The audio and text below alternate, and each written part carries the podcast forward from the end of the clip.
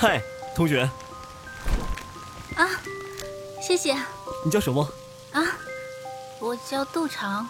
杜长。欢迎收听浪漫言情多人有声剧《和你错过的旧时光》，作者：孟妍妍，由喜马拉雅荣誉出品，小佩直播。第六十九集。对不起，沈叔叔。话就不要说了。谁让我和你老爸是过命的交情啊？想当年，若不是你老爸，我这条命啊，也就没了。说吧，这次又要找谁呀？这一次，不是找人，我想让您帮我查一个人的婚姻状况。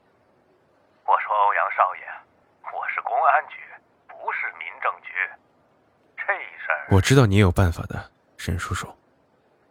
好，好，好，你就吃定了，我肯定帮你。说吧，查谁的婚姻状况？杜成。我想知道他是不是和一个叫陆冰、叫陆冰的人结过婚。怎么还是杜长啊？我记得四年前你要找的那个女孩也叫杜长。是。怎么找到了？找到了。不过，好像他结过婚了。哎呀，欧阳少爷，我可说你什么好啊？你就可这一棵树上吊着啊？我那丫头对你……沈叔叔，我对七彩，就像对自己的妹妹一样。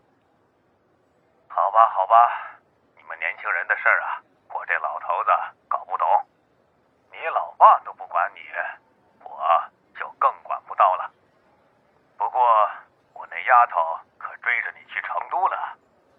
她要是少了半根头发，你这查人家婚姻的事儿……放心吧，沈叔叔，谁也不敢欺负七仔，除了我。哼，你小子！沈叔叔，查杜长婚姻的事要快。沈局长叹口气，呱嗒挂断了电话。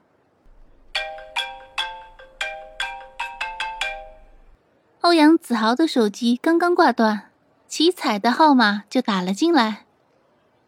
子豪，你若是不帮我推荐角色，我就不让老爸帮你找人。欧阳子豪一声没有，直接挂断了电话。他将手机撇到一旁，颓然的坐在地上。时至今日，他谁的话都不信。谁的话都不敢信，他只要看到证据。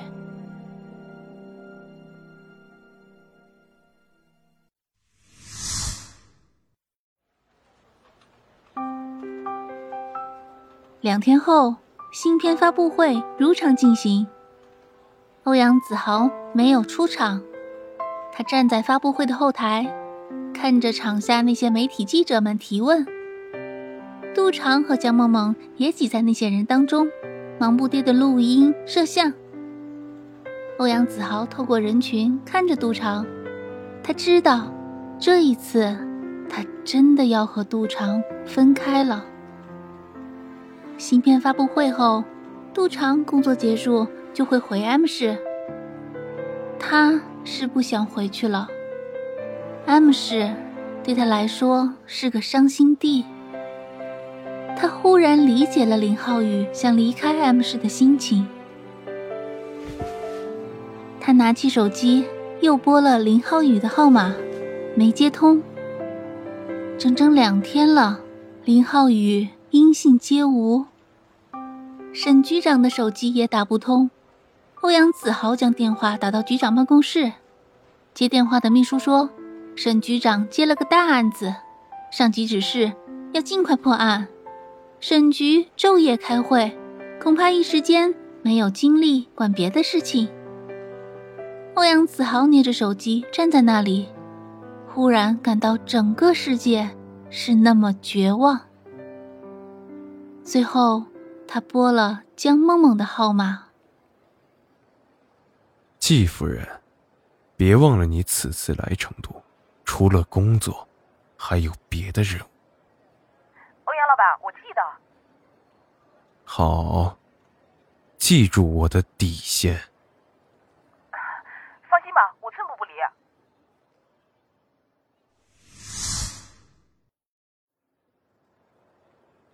林浩宇那里却是冰火两重天。他一会儿沉浸在甜蜜的往事回忆中，一会儿又被现实的残忍打击得体无完肤。跟欧阳子豪通完了电话，他整夜未眠。第二天一大早，林浩宇就迫不及待地跑到 M 大。晨曦的第一缕阳光透过冬天高而薄的云层，照射到 M 市的大街小巷。城市慢慢苏醒，恢复了车水马龙。时隔几年，林浩宇再一次踏进 M 大的校园，那个他和杜长从轮番恶斗到深深相爱的地方，那个有着杜长音容笑貌的地方，那个他魂里梦里都无比牵挂的地方。他感到校园里到处都是杜长的影子，每一个人都像他，每一个人又都不是他。仿佛他一回头就看见了他，一转身就撞上了他，他仍然站在那里，长发飞扬，笑颜如花。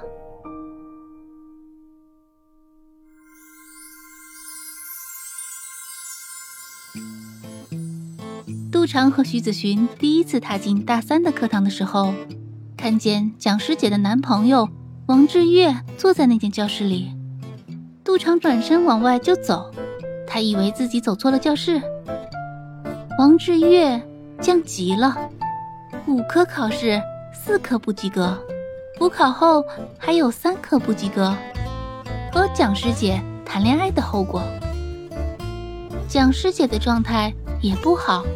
暑假从老家回来，身体就不好，动辄拉肚子，经常不去教室上课，一整天一整天躺在寝室里。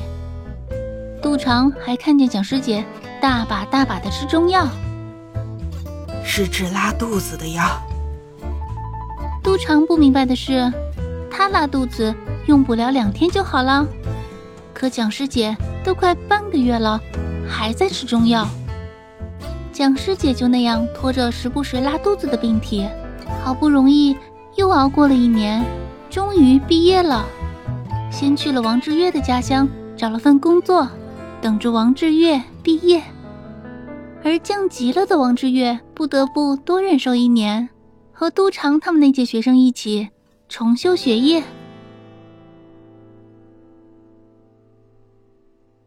本集播讲完毕，感谢您的收听。